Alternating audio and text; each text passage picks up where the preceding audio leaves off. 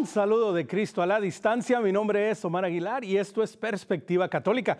Perspectiva Católica, ya lo saben, nuestro encuentro semanal en donde compartimos, escuchamos, aprendemos, reflexionamos acerca de la familia, la sociedad, la iglesia y también nos animamos y vivimos estos encuentros que se viven en la Iglesia Universal. Y uno de estos encuentros que acabamos de vivir y que acabamos de seguir precisamente aquí por EWTN en todas las plataformas. Cobertura de principio a fin fue la Jornada Mundial de la Juventud. Y de entrada quiero agradecerle al gran equipo de trabajo que lo hizo posible, a los talentos que estuvieron enfrente de las cámaras, a los que usted vio y escuchó y lo animaron y lo motivaron, pero a toda la gente que trabaja tras bambalinas, a la gente que hace posible que nos vea y de entrada agradecerle a mi tremendo equipo de trabajo en perspectiva católica. Chicos, gracias por todo su amor, su paciencia y su esfuerzo. Pero ahora vámonos al tema del día, la Jornada Mundial de la Juventud y tenemos dos invitados que la vivieron y que todavía traen las pilas de energía y la paciencia de la jornada. Vámonos primero que nada hasta Colombia, hasta Medellín, para darle la bienvenida a Ana Cristina Tobón. Ana, qué felicidad tenerte aquí en Perspectiva Católica. No, no, no, la felicidad es mía, no se imaginan la alegría con la que llegué, obviamente desde Portugal, y que no me puedo quedar con ella, entonces pues estoy muy feliz de poder compartir hoy con ustedes. Exactamente, y eso es lo que vamos a hacer el día de hoy. Y quiero darle la bienvenida desde el estado de la Florida, desde la bella Miami, desde la soleada Miami, a Ricardo Castillo. Ricardo, qué alegría. Gracias por aceptar la invitación a estar en Perspectiva Católica. muchas gracias a ustedes y es una gran alegría poder estar aquí compartiendo ese fuego que todavía traemos y digo todavía porque a veces a uno se le baja, pero esta jornada de verdad nos ensanchó el corazón a muchos y qué bueno poder compartir con ustedes desde Miami. Así es precisamente, ¿no? Pues esta jornada que, que se acaba de vivir hace muy poco y que, de nuevo, pues los que no pudimos estar ahí eh, in situ, presentes, participando, pues tuvimos la oportunidad de seguir la distancia, de vivir todos los momentos que ya iremos viendo. Pero obviamente, Ana, tengo que comenzar ¿no? con el principio. ¿Cómo fue la preparación de Ana para llegar y decir, bueno, me estoy preparando y llegar hasta... Lisboa al fin? ¿Cómo fue el proceso de ir preparando y de saber que, bueno, que ibas a estar y que gracias a Dios estuviste en Lisboa? Sí, sí, fue un verdadero regalo haber podido ir. Yo creo que la preparación, aunque suene muy loco, empezó 10 años antes. Cuando se hizo la Jornada eh, Mundial de la Juventud en 2013 en Brasil, yo todavía estaba muy niña, pero sentía un anhelo muy grande por vivir esa experiencia en algún momento. Polonia me parecía muy lejos, eh, estaba en Estados Unidos cuando fue la de Panamá, y bueno, se me dio la oportunidad de, ir a esa y yo creo que la preparación fue desde la oración, sí, sobre todo desde la oración, desde también las preguntas que le hacía al Señor para, para ir a, a la jornada, para vivirla, porque no era un viaje de paseo, no eran unas vacaciones, sino que verdaderamente era una peregrinación eh, y creo que también con la alegría que da el Evangelio. Yo no fui sola, fui con un grupo de amigos, entonces pues ya todos los preparativos que de pronto mm, no son tan espirituales, sino de pronto más materiales, pero que también son importantes. Así es, ¿no? Que es todo un trabajo y como bien lo dices, Ana, que se comienza desde la oración, desde esta relación continua con el Señor, desde este ir discerniendo, ir descubriendo y ir buscando, ¿no? Señor, ¿acaso esto es para mí? Me gustaría ir, me gustaría participar. Ricardo, ¿cómo fue para ti preparar la Jornada Mundial de la, Juventud? ¿Te, recuerdas cuando supiste, bueno, pues nos vemos en Lisboa? ¿Y, cómo ha sido el proceso para llegar a, por fin decir, wow, voy en el avión camino a Portugal? Sí, eh, la verdad es que la preparación fue un poco distinta. Igual comparto con Ana el hecho de Brasil porque llegué a Estados Unidos un año antes de la jornada de Brasil de Nicaragua. Y recuerdo haber visto a los jóvenes del grupo de jóvenes al que asistía yendo para Brasil. Y yo decía, yo quiero estar ahí. Y gracias a Dios tuve la oportunidad de estar en, en, Polonia y también en Panamá en la última. Y esta vez me tocó liderar un grupo de 24 jóvenes. Entonces la preparación fue tan bonita y tan distinta que era como que no me preocupo por mí, sino más por los muchachos que van conmigo, porque viviéramos una experiencia espiritual, como dice Ana, y no de paseo.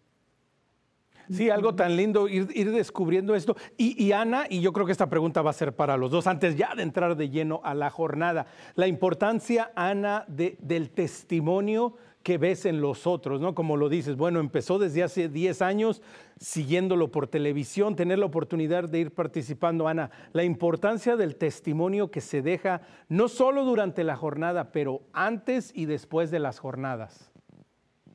Sí, completamente. Yo creo que algo que a mí me animaba mucho era justamente ver a hermanos de comunidad que habían vivido ya jornadas y que llegaban contándome lo que habían vivido y yo decía, o sea, yo no me puedo morir sin vivir uno de estos eventos.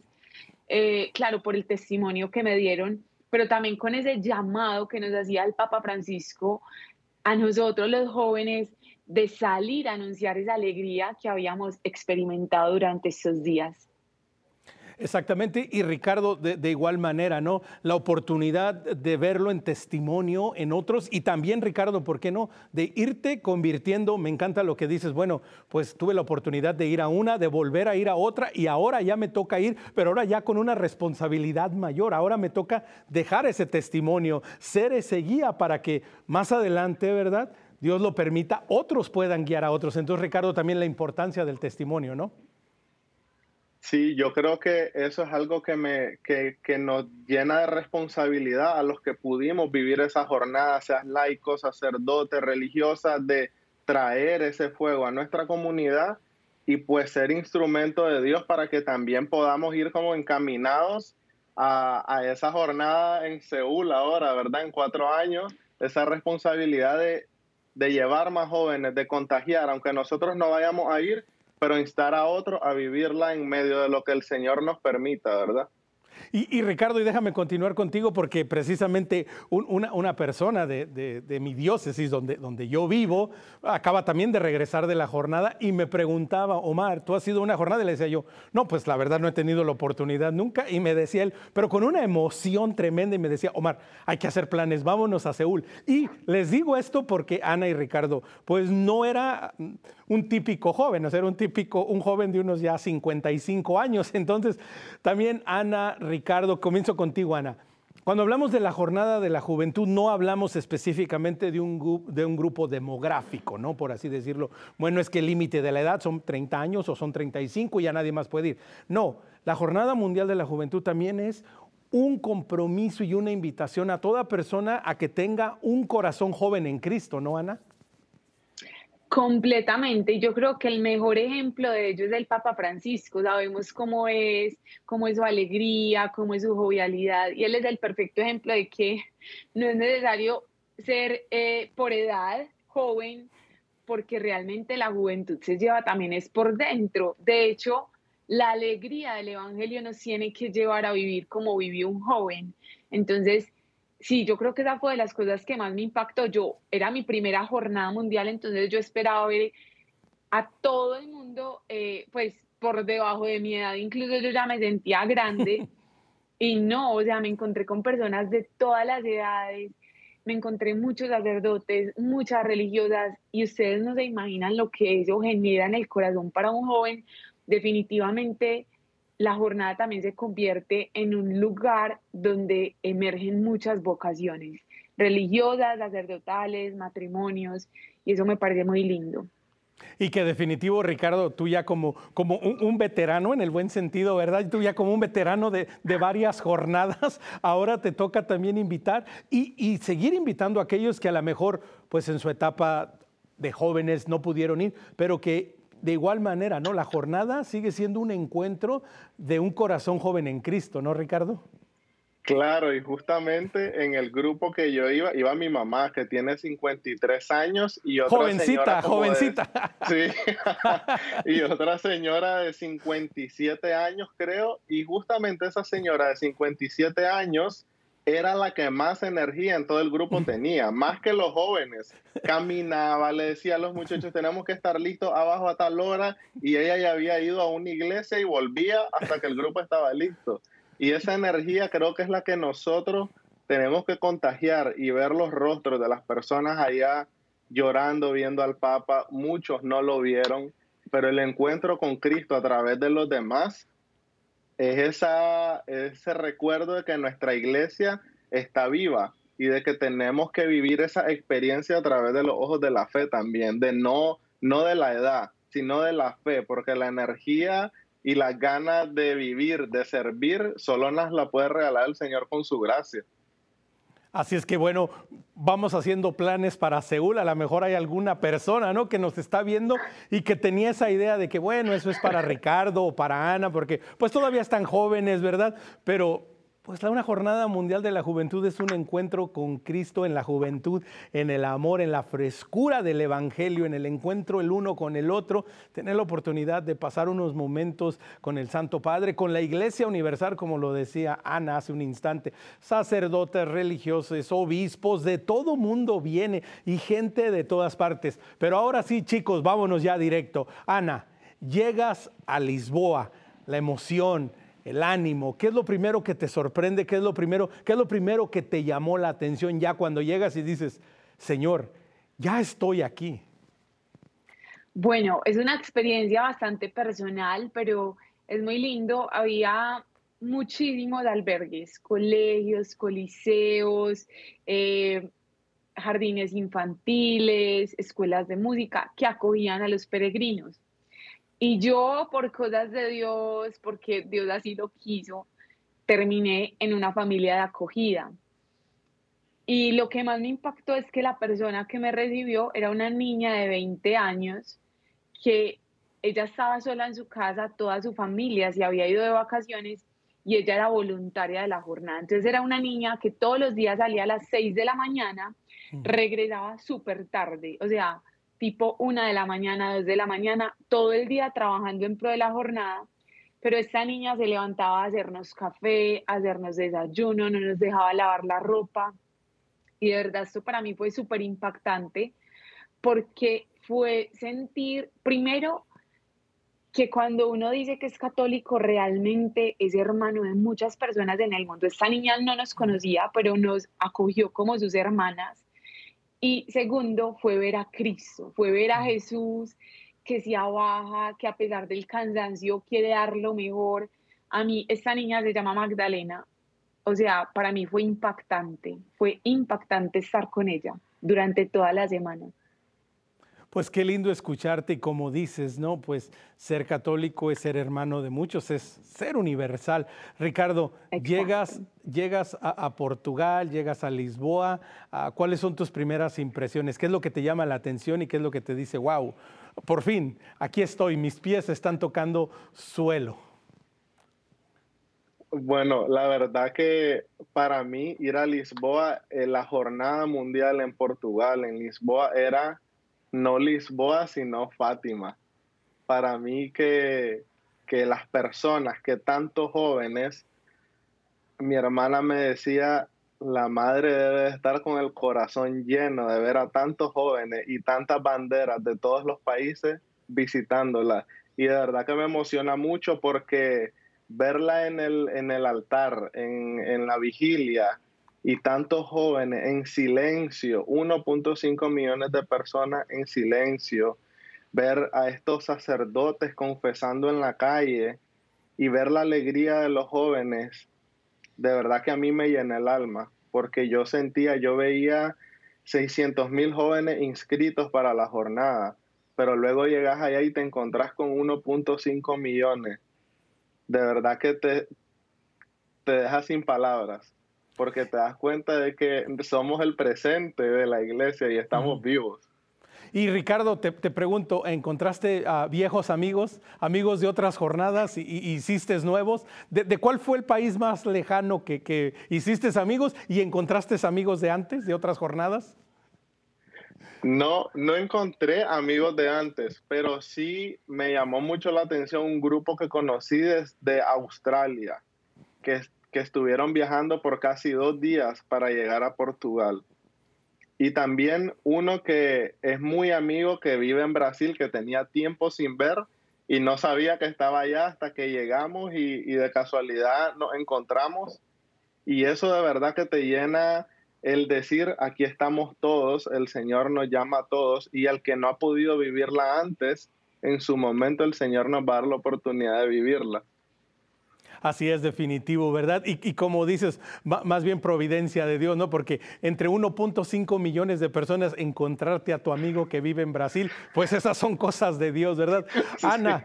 De igual manera para ti, uh, compartías, no solo hace un instante, bueno, en, primer lugar, pues esta chica que, que, te recibe, que recibe a tu grupo en su casa y que como dices, pues les muestra a Cristo por medio de la atención, del servicio, de la confianza. ¿De dónde más conociste gente? ¿Cuál fue, cuál fue el país más lejano o las personas que dijiste, wow, son de este país? Bueno, no, es que yo creo que conocí muchísimas personas, también me encontré muchos amigos, entre ese 1.5 millones, me encontré amigos de México, me encontré amigos de Sudamérica, me encontré amigos incluso de Colombia, de otras ciudades, de Cali, de Bogotá, pero amigos que haya hecho lejos, realmente las niñas con las que estuve en la casa, que son de, de Portugal. Ahora, gente que haya conocido, que de pronto no quede con el contacto, pero que me impactaba mucho la manera en cómo vivían su fe. Fueron personas precisamente de Corea del Sur. Me llamaba mucho la atención ver asiáticos tan creyentes y eh, personas de Polonia.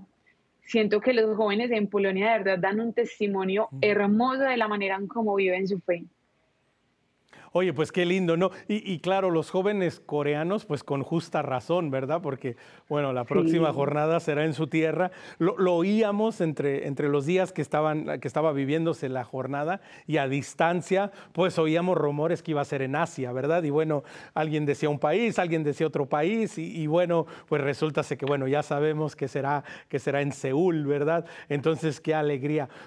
Seguimos avanzando, llegan Ah, se están preparando, empiezan a vivir la jornada. ¿Cómo, cómo empiezan a, vivir ya de lleno la, jornada, Ana? ¿Cuáles son los primeros pasos? ¿Qué es lo primero que ustedes hacen como su grupo? ¿Cuáles fueron las charlas? ¿Si asistieron los eventos? ¿Cómo empiezan ya a, ahora sí que adentrarse al día a día y a vivir la jornada hacia plenitud?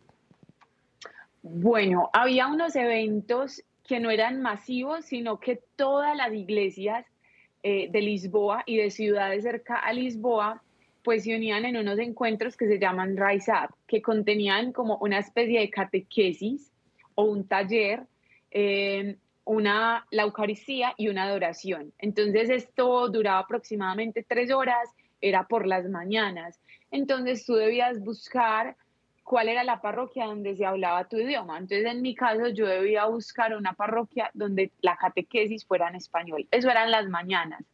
Y ya en las tardes, pues había unos eventos centrales como la Eucaristía de Apertura, que fue el martes, o como el Via Crucis, como la bienvenida al Papa. Y ya otros eventos que eran libres, tú decidías a cuál ir. Podías ir a la feria vocacional, podías ir a escuchar a tus cantantes favoritos, podías ir a escuchar conferencias a grandes speakers. Mejor dicho, había muchísimas cosas para hacer. Realmente era imposible uno decir, estoy aburrido, no tengo nada para hacer. No, y precisamente, si uno que, lo veíamos a la distancia, pues precisamente pensábamos eso, wow, es impresionante las opciones que, los que no estamos ahí tenemos viéndolo a distancia, ¿verdad? Ah, pero exactamente, Ricardo, ah, como tú lo decías, pues tú tenías un grupo de jóvenes de muchas edades, ¿no? Y como dices, los jóvenes de edad más avanzada, pues eran los que llevaban la batuta, llevaban las energías, tu mamá, la señora que iba con ustedes, ¿cómo se fue desarrollando el día a día? ¿Se ponían de acuerdo? Hacían un plan, un esquema o de pronto decían, bueno, pues Señor, guíanos? ¿Cómo, cómo se iban desarrollando los días de la jornada con ustedes? Sí, lo que pasa es que igual como decía Ana, ya íbamos siguiendo el esquema que ya tenía la jornada, que era como lo básico de las catequesis que iniciaron eh, miércoles, jueves y viernes. Eh, creo que usualmente así se hacían en, en las jornadas y el martes que tuvimos la misa de apertura. Entonces, fueron tantas cosas que hablamos con los muchachos, la jornada tuvo una organización a través de su aplicación muy buena donde podíamos incluir en nuestro propio calendario a qué eventos queríamos asistir. Entonces nos cruzábamos en conciertos, eh, íbamos a adoraciones, fuimos a charlas también, pudimos eh, estar donde tenían reliquias de santos también, pudimos estar en las reliquias de Santa Teresita del Niño Jesús, de Juan Pablo II, el fundador de las jornadas. Entonces fue muy lindo para los jóvenes. Nosotros andábamos con instrumentos y de repente en las calles, sin parte del plan, nos poníamos a tocar y todos los jóvenes se hacían una rueda, empezábamos a cantar, a bailar en los trenes. Entonces eso era el intermedio, por así decirlo, entre los eventos grandes donde íbamos todos y las catequesis. Oye, Ricardo, y, mencionas algo que es muy lindo y que, es una gran verdad. En, eventos masivos en donde nos reunimos gente de diferentes países y sobre todo gente que hablamos diferentes lenguas, ¿no? La universalidad de nuestra fe. Y yo me imagino que cuando ustedes estaban ah, pues con los instrumentos, ¿qué, tipo de, ¿qué tipo de música cantaban? ¿Cuál era el ritmo? Y, seguro que llegaba gente que no hablaba ni español, pero se hacía el ambiente, ¿no? ¿Cuál, qué, tipo de, ¿Qué tipo de ritmo traían ustedes? Pues nosotros cantábamos este, alguna una canción, me da risa porque es de un meme de una, de una señora que dice, estamos de fiesta con Jesús. Y nosotros empezábamos con un guirro, con un yembe, con tambores a tocar al ritmo que saliera y todos los jóvenes se nos empezaban a acercar. De repente vino un grupo de brasileros y, y agarraron nuestros instrumentos y empezaron a tocar el ritmo de ellos entonces era lindo porque un instrumento de cualquiera que sea nos empezaba a unir en los ritmos culturales, todo el mundo bailando y qué bonito fue ver la unión de la música, la importancia de la música también en la iglesia, que nos unía a todos, la verdad. Eh, eh, estoy escuchándote y, y no lo había yo visto así, ¿verdad? Pero me encanta lo que acabas de decir, Ricardo un instrumento nos sirve para evangelizar, un instrumento nos une como iglesia universal, nos hace parte de una misma fe, un solo cuerpo, una sola iglesia. Y Ana también, no solo era la música, pero también las redes sociales, ¿no? La manera que nos conectamos con el mundo entero y, era tendencia la jornada mundial y, en todos lugares estaba y la veíamos por todos lados. Entonces, Ana, la importancia que tuvo las redes sociales también en esta jornada.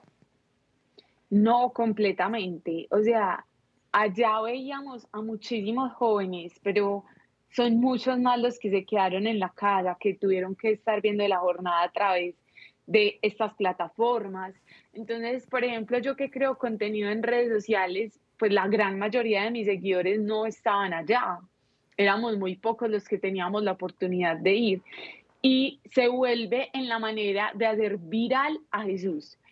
Mejor dicho, vemos como todos los días hay temas que se vuelven tendencia, que son contenido basura, pero eso era mostrar la alegría de nuestra iglesia. Ahora nos compartía eh, el compañero justamente que definitivamente seguimos vivos, que esta iglesia está más viva que nunca y compartirlo en redes sociales es lo menos que podíamos hacer, porque si todo el tiempo estamos compartiendo eh, otro tipo de contenidos, pues ¿por qué no compartir entonces el mensaje de Cristo?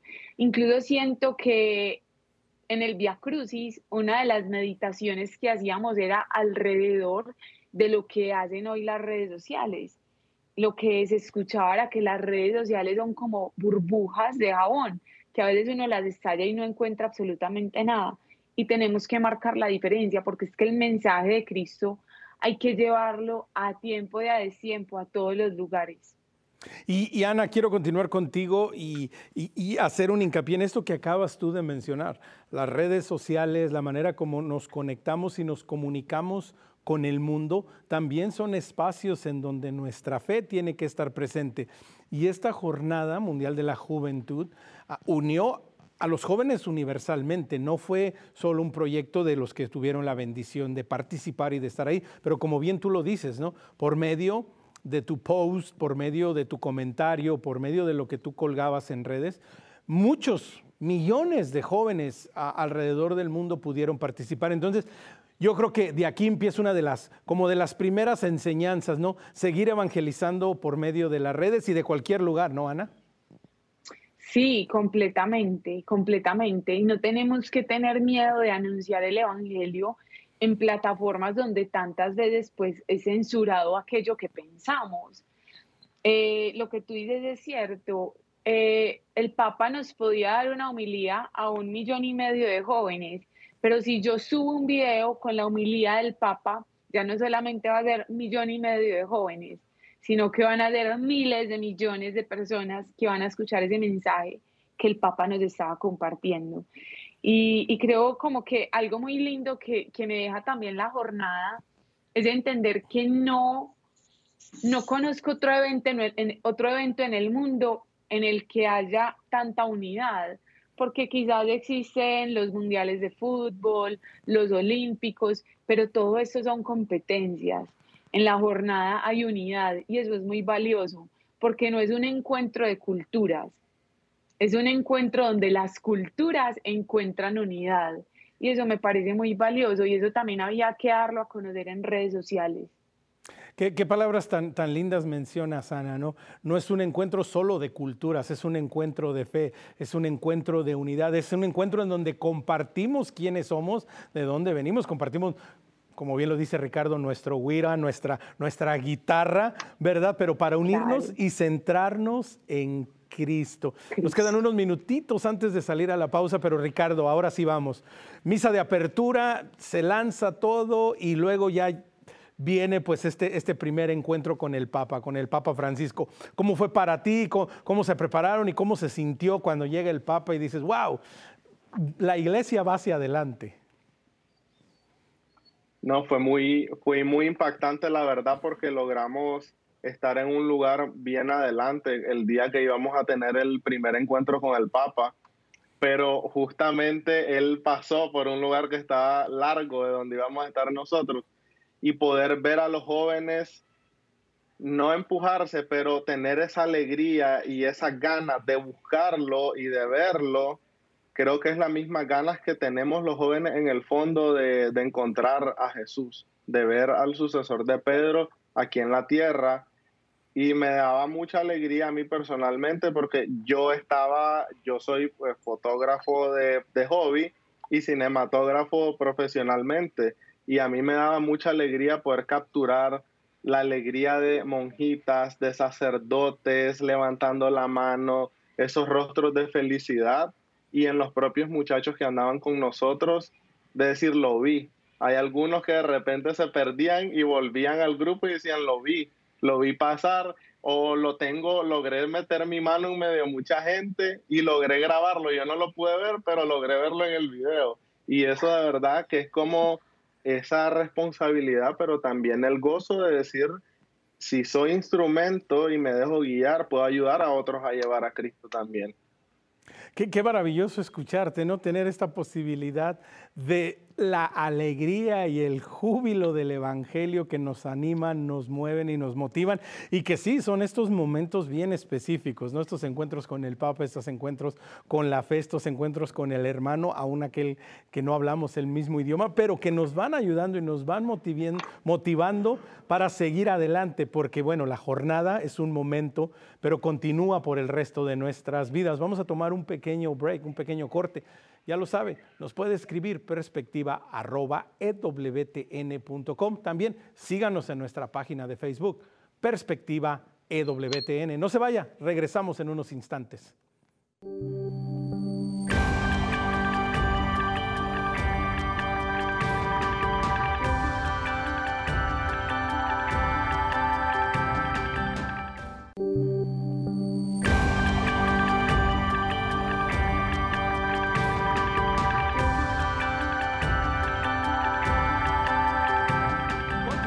Perspectiva Católica, Omar Aguilar con ustedes. Hoy estamos charlando y espero que ustedes estén tan animados como yo lo estoy y recordando y reviviendo y animándonos a continuar la misión de la Jornada Mundial de la Juventud 2023 que se acaba de vivir no hace mucho en Lisboa, en Portugal. tenemos con nosotros a dos jóvenes, Ricardo en la Florida y Ana desde Colombia, que estuvieron ahí presentes viviendo la jornada a la plenitud y ahora ya de regreso en su día a día, pues hacemos un recuento de todo lo que vivieron y animándonos a continuar a, a seguir adelante y por qué no, y por qué no, a ir haciendo planes para Seúl en un par de años. Dios mediante. Y bueno, ahora sí, chicos, hay un par de momentos en la jornada que se vivieron de manera particular, ah, que se vivieron con mucha intensidad.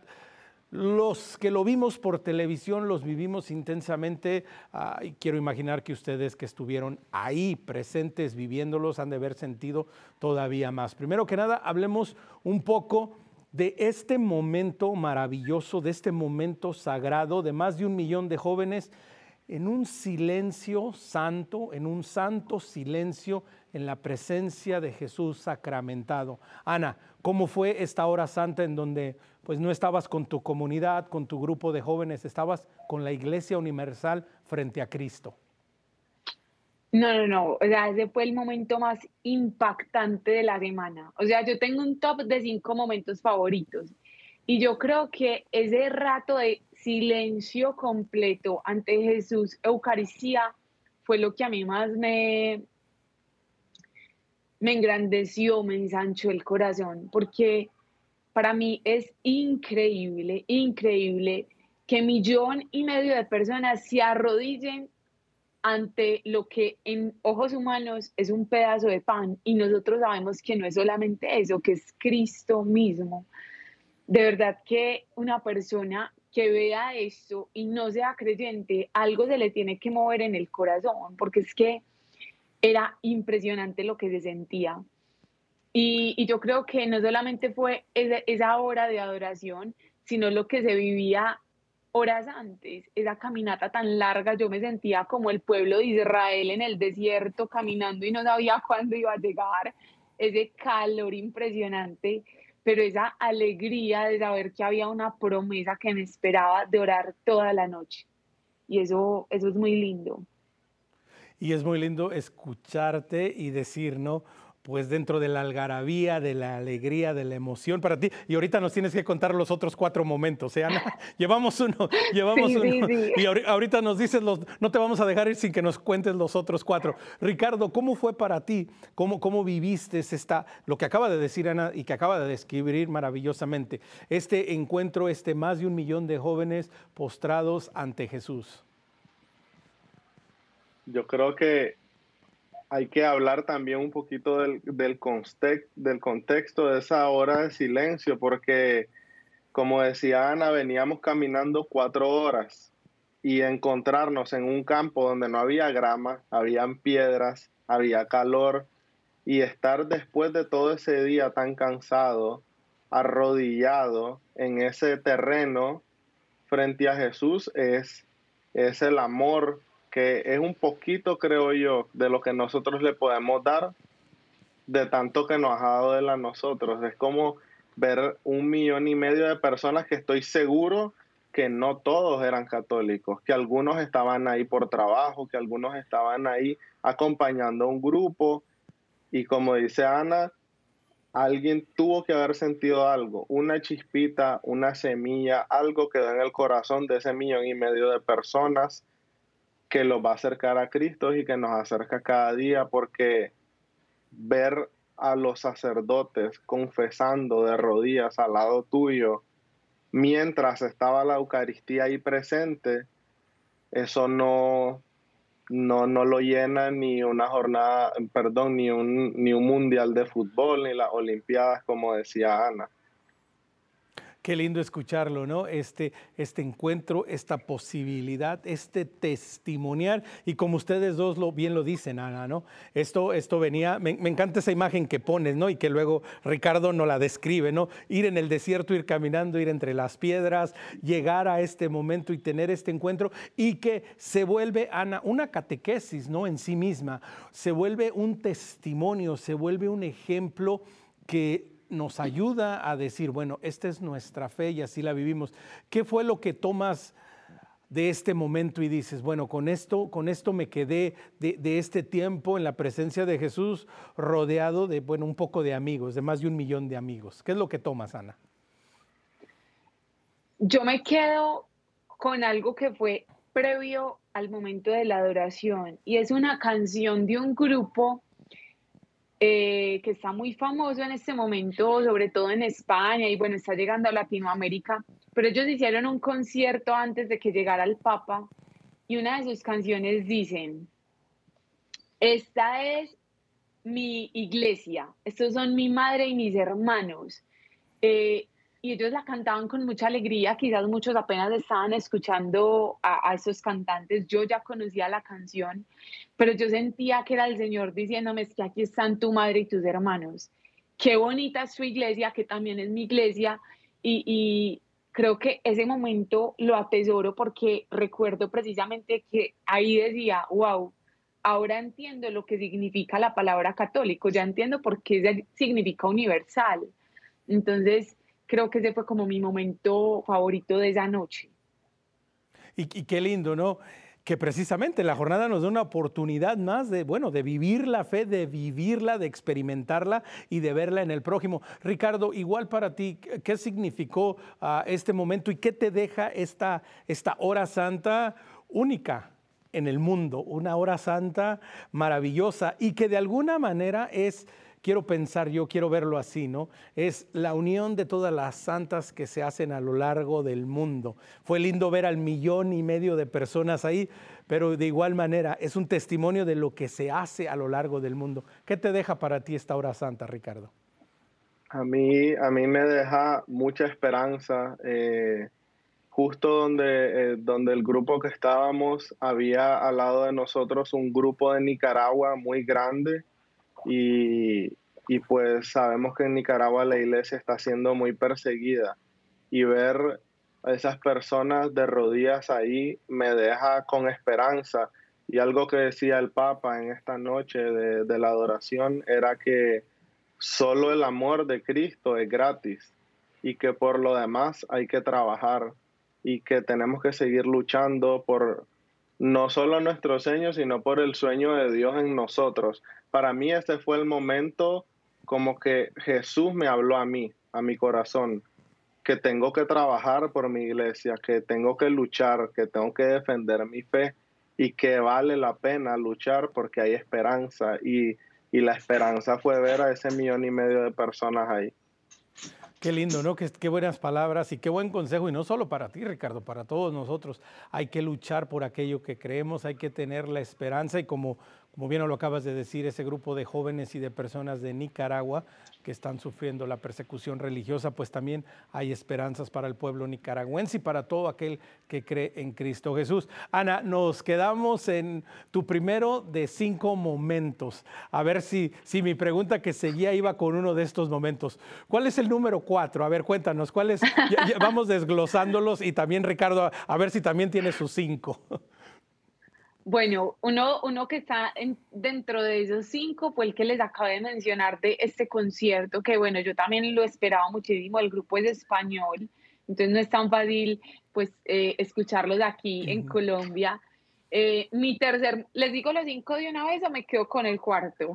Bueno, dinos el tercero, dinos el tercero para que lo comparta también Ricardo. Vamos en el tercero. Todavía tenemos tiempo. Ay, no, a mí me encantó el Via Crucis, para mí fue espectacular escuchar los testimonios de estos jóvenes.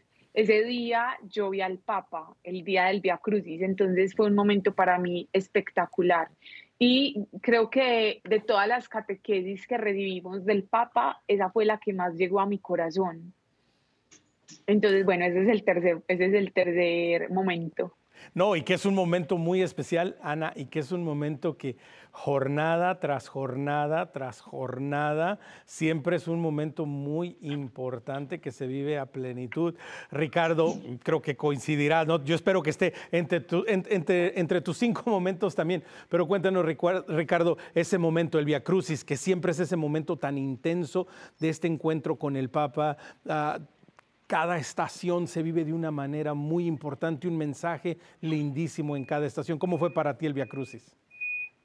Para mí igual el, momento del Via Crucis, hubo uno de ellos que, que me marcó mucho visualmente, eh, cómo lo dramatizaron y fue cuando bajaban a Jesús de la cruz y se lo entregaban a María. Los jóvenes o los actores se quedaban en los brazos como con un bebé en sus manos. Y eso me impactó tanto porque es como ver a María con su hijo, con ese bebé ahí en las manos. Siento que así nos cuida a nosotros, así, así nos ama Jesús a nosotros con ese cuidado de un bebé, así nos ama y nos mira también como sus niños. Y ese momento me recordó a esa, esa dignidad que tengo como hijo de Dios. Entonces, ese para mí del Via Crucis que fue creo que para muchos uno de los mejores momentos de la jornada, para mí específicamente fue ese, cuando bajaron a Cristo de la cruz y, se lo entregan a María como un niño. Oye, pues qué, qué, palabras tan, tan lindas mencionas, Ricardo, ¿no? Que este sacrificio, este último sacrificio de amor total, de Cristo por nosotros, de dar su vida para que nosotros la tengamos y la tengamos en abundancia, te recuerda y te trae tu dignidad, te recuerda que eres hijo amado de Dios, ¿no? Y que se ha pagado un alto precio por ti y por todos nosotros. Entonces, nos ayuda y de nuevo, Ricardo, quiero continuar contigo un poquito más. Y yo creo que nos ayuda a reconocer el esfuerzo, el sacrificio de Cristo y cómo por medio de él nosotros nos encontramos a nosotros mismos, ¿no, Ricardo? Así es, exacto. En ese momento miraba, cuando justo pasaba ese momento en medio de nosotros, hubo como que una ola del calor se puso bien fuerte y donde yo estaba, muchas personas estaban desmayando, eh, otras estaban, se veían muy agotadas, se veían como con insolación, pero a la vez veíamos muchos voluntarios, paramédicos moverse, ayudar a otros, jóvenes que estaban alrededor tratando de ayudar a estas personas y creo que con eso nos quedamos, con que pues esa es nuestra fe, eso es lo que hace Jesús por nosotros. Como decía el Papa Francisco, que proponía eh, a, la, a, la, a María apurada, a la Virgen apurada.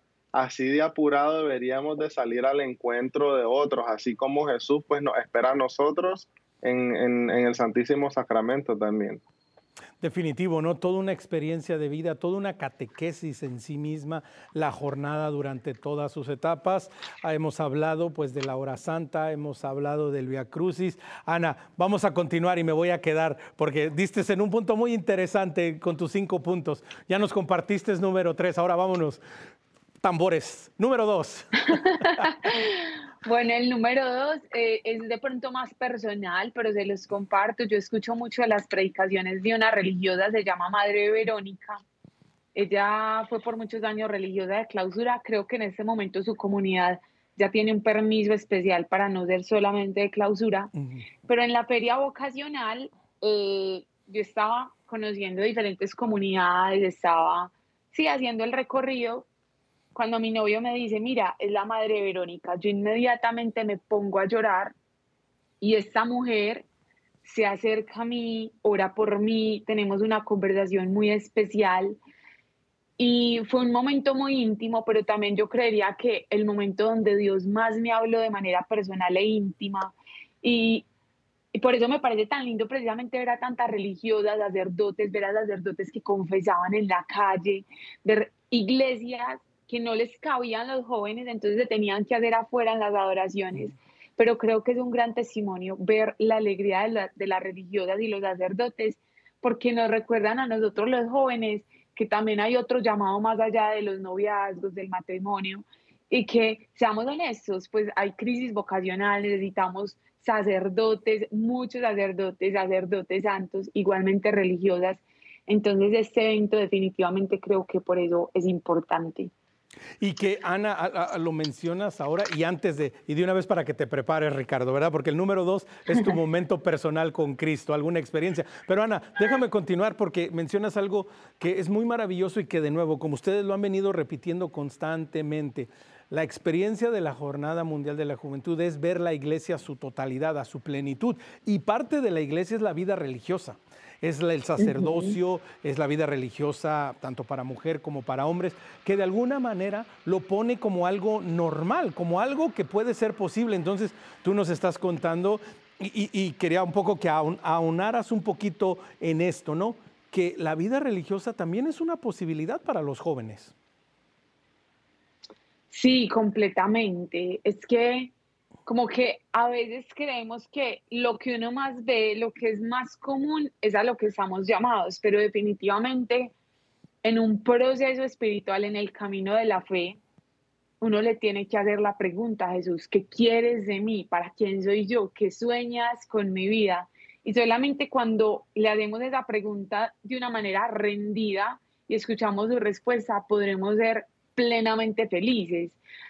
Es cierto que Dios nos dio libertad, es cierto que Él va a respaldar nuestras decisiones, pero también es cierto que Él tiene un plan original con cada uno de nosotros y que si nosotros queremos que se haga su voluntad, pues tendremos mayor plenitud en nuestra vida. Entonces, claro, obviamente la vida religiosa, la vida sacerdotal son opciones de vida que dan mucha plenitud y que cualquier joven y cualquier creyente tiene que hacerse esa pregunta en un momento de su vida.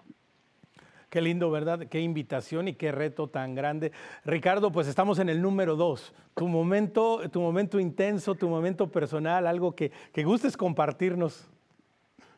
Para, bueno, para mí fue, em, yo le había hecho una promesa hace como cinco años, en la primera vez que estuve en Fátima a la Virgen, de que me mostrara y me hice en ese momento esa pregunta que decía, Ana, ¿qué quieres conmigo? ¿Qué quieres hacer de mí? Y yo me encontraba en un momento muy eh, vulnerable y sin saber qué hacer con mi carrera profesional y de ese tiempo para acá, pues la Virgen de Fátima ha sido mi guía para llegar eh, a estudiar en una universidad aquí en Estados Unidos, que era un obstáculo para mí, y de poder estudiar eh, cine, estudié cine y me enfoco en documentales y le pido todos los días trabajo en la iglesia porque quiero trabajar para la iglesia. Y justamente estos últimos años han sido totalmente de entrega para, para ella. Logré grabar las procesiones de las velitas en Fátima, logré ver a los muchachos que llegaron de rodillas caminando en Fátima y eso fue como que decirle a la Virgen, mamá, aquí están mis amigos, aquí los traigo a tu casa. Y eso de verdad que es como estoy en el camino que le pregunté y es como decía Ana, hay que de verdad hacer la pregunta rendidamente dispuesto a hacer lo que nos piden. Qué gran reto, ¿verdad? Y, gracias a ustedes dos por decirlo, de joven a joven, invitar a los jóvenes a, rendidamente a llegar a ese momento y decir, Señor, pues aquí estoy, ¿qué hago de mi vida? Guía mi vocación, mi carrera profesional, lo que quieres que sea para mí. Y bueno, Ana, ahora sí, tambores y trompetas. Llegamos, llegamos al momento número uno de la Jornada Mundial de la Juventud. Cuéntanos. Yo creo que yo los dije en desorden, porque yo creo que mi momento número uno definitivamente sí fue la vigilia. Pues ese momento de completo silencio, pero hubo un momento muy especial y aunque suene muy loco, creo que lo atesoro. Y es el momento en el que me demoré cuatro horas para llegar a la vigilia con mucho calor, con mucho calor, ver a tantos jóvenes, pero hubo una situación muy particular. Uno, yo no veía a nadie quejándose, aunque había personas que se desmayaban, aunque había personas que seguramente tenían hambre. Yo veía mucha alegría, mucha alegría en los jóvenes. Eran ríos, mares de gentes y todo el tiempo las personas estaban muy felices. Pero me impactó mucho ver a un joven que iba delante de mí con una eh, discapacidad física, él no podía caminar bien y este joven iba con una alegría especial. Entonces yo creo que ese momento, a pesar de que fue quizás el físicamente más retador, el momento del que cualquier persona se podría quejar, para mí fue un momento muy especial, porque fue Dios recordándome que, que si lo alabo, lo bendigo, lo adoro en momentos de felicidad, pues más aún lo tengo que hacer en momentos de dificultad. Oye, pues que, de nuevo, ¿no? Continuamos y gracias a, ambos de ustedes que nos han, eh, eh, están en, este poquito tiempo, en este contexto, ¿verdad? De, este compartir, pues están dándonos de alguna manera el resumen de lo que ha sido esta jornada, un encuentro de fe, un encuentro de alegría, de emoción, de sacrificio, de esfuerzo, en donde nadie está fuera. Así es que Ricardo, de igual manera, tambores y trompetas. Momento número uno, aunque no sea cronológicamente, pero quedó en el primer lugar para Ricardo. ¿Cuál fue ese momento, el número uno de la jornada? Yo creo que fue después de la vigilia, el momento número uno, o sea, en la misa de clausura, cuando, cuando bueno, primero estamos recibiendo la comunión, 1.5 millones de personas, ver a los voluntarios, a los sacerdotes, eh, pasar frente a nosotros como esperando el momento para darle la comunión a tanta gente y después de eso ver con tanto respeto todos los agrarios, por así decirlo, porque era, Jesús estaba en nosotros. Y ver tantas personas de rodillas con recogimiento, recibiendo el cuerpo de Cristo, fue como, ok, ahora los envío, ahora van todos de dos en dos a ser discípulos del mundo entero. Y digo esto porque cuando salimos, pensamos que lo más duro para mi grupo personalmente había sido las cuatro horas del día anterior pero el día que salimos nos desviaron por otro lugar que iba el lado contrario del centro de la ciudad. Entonces nos tocó caminar más tiempo con una ola de calor que decían que era peligrosa, estaba más de 100 grados el domingo y no había un solo puesto de nada. O sea, veíamos a la gente desmayándose, vimos a algunas personas discutiendo con policías pidiendo ayuda, pero a la vez veíamos grupos de personas, vi una persona, una señora con una discapacidad. Primero era una señora y segundo tenía una discapacidad. Y ella iba cantando con su grupo, otros grupos haciendo la Divina Misericordia, otros grupos haciendo el Rosario. Entonces cuando vemos esta iglesia en salida, que no importa la dificultad en la que vayamos, es que hay que seguir, hay que moverse y hay que evangelizar. Creo que para mí ese fue el momento uno porque yo lo sufrí, yo me sentí sofocado, me sentía, ya quería llegar, ya me sentía que me iba a desmayar, pero ver a estas personas cantando sin importar su situación, es como que yo, ¿por qué me voy a quejar? ¿De qué me voy a quejar? Si lo tengo todo y nos lo acaban de dar, o sea, nos regalaron sin, sin precio alguno a Jesús Eucaristía. Oye, qué lindo escucharlo, ¿no? Es precisamente parte de ser parte de la iglesia militante, ese dar la buena cara en la batalla, ese caminar hacia adelante. Y bueno, con todo esto, Ana, estamos a un par de minutitos de terminar, pero lo que va implícito es la importancia de testimoniar entre jóvenes y de animarse mutuamente, ¿no? Ah, podemos quedar en el, bueno, es que tal vez la iglesia pues está siendo vieja o no hay suficientes jóvenes, pero Ana, nos lo han venido diciendo ustedes y, y para como terminar esta parte, ¿no? Oye, la iglesia es joven, Ana, y se requiere que los jóvenes animen a otros jóvenes, ¿no? Sí, completamente. O sea, es que en algún momento, no sé quién específicamente lo dijo, pero me decía alguien, estamos en la era en la que la iglesia ahora es de los laicos, es el momento de los laicos y nosotros como jóvenes tenemos que entender que tenemos que anunciar a Cristo a tiempo y a destiempo, llevarlo a todos los lugares, no tener miedo de anunciarlo en nuestros trabajos, en nuestro estudio, el que está en la universidad, en la universidad. Y, creo que, claro, la, lo que hace también la jornada es precisamente encender esa llama de decir, bueno, eres consciente de que haces parte de una iglesia universal. Bueno, ahora es el momento de llevar eso a todos los lugares, de compartirlo. Creo que, que, es, un, es un llamado para todos, todos, todos los católicos, no solamente los que estuvimos allá en Lisboa, Así es, exactamente, es un llamado para todos, es un testimonio para todos. Finalmente, Ricardo, te cedo, la última palabra. Pues una invitación a aquellos que la vivieron en persona, que estuvieron ahí, a seguir adelante, y a los que no pudieron ir, de pronto que vayan planeando para la que sigue, pero definitivo, unas palabras para los jóvenes de todas las edades, Ricardo. Yo creo que en algún momento el, Papa lo dijo. Eh, estamos llamados a ser nosotros. Jesús nos quiere con nuestras dificultades, con nuestras debilidades, con nuestras virtudes, pero estamos llamados a tomar acción, estamos llamados a ser como San José, que era un hombre de oración, pero que tomó acción. Y siento que nuestra iglesia necesita la acción de nosotros los laicos. Ahorita, como decía Ana, de salir, de trabajar, de salir de ese sofá, de salir de la comodidad en la que estemos, pero tenemos que hacer algo, tenemos que iniciar por algún lugar en nuestras comunidades, especialmente en nuestros hogares, en nuestras familias que tanto lo están necesitando, pues para que podamos ser luz también ahí, que podamos ser esa velita encendida que, que nuestra Madre María nos ha regalado también.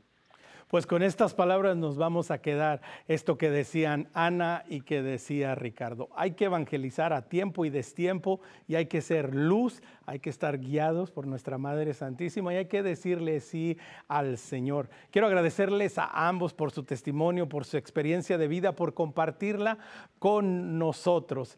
Ya lo sabe, si quiere compartir con nosotros, si tiene algún comentario, algún tema, escríbanos a nuestro correo electrónico perspectiva.ewtn.com y también, ya lo sabe, estamos en Facebook, ahí ponemos todo nuestro contenido, estamos bajo perspectiva EWTN. Dele like, por favor.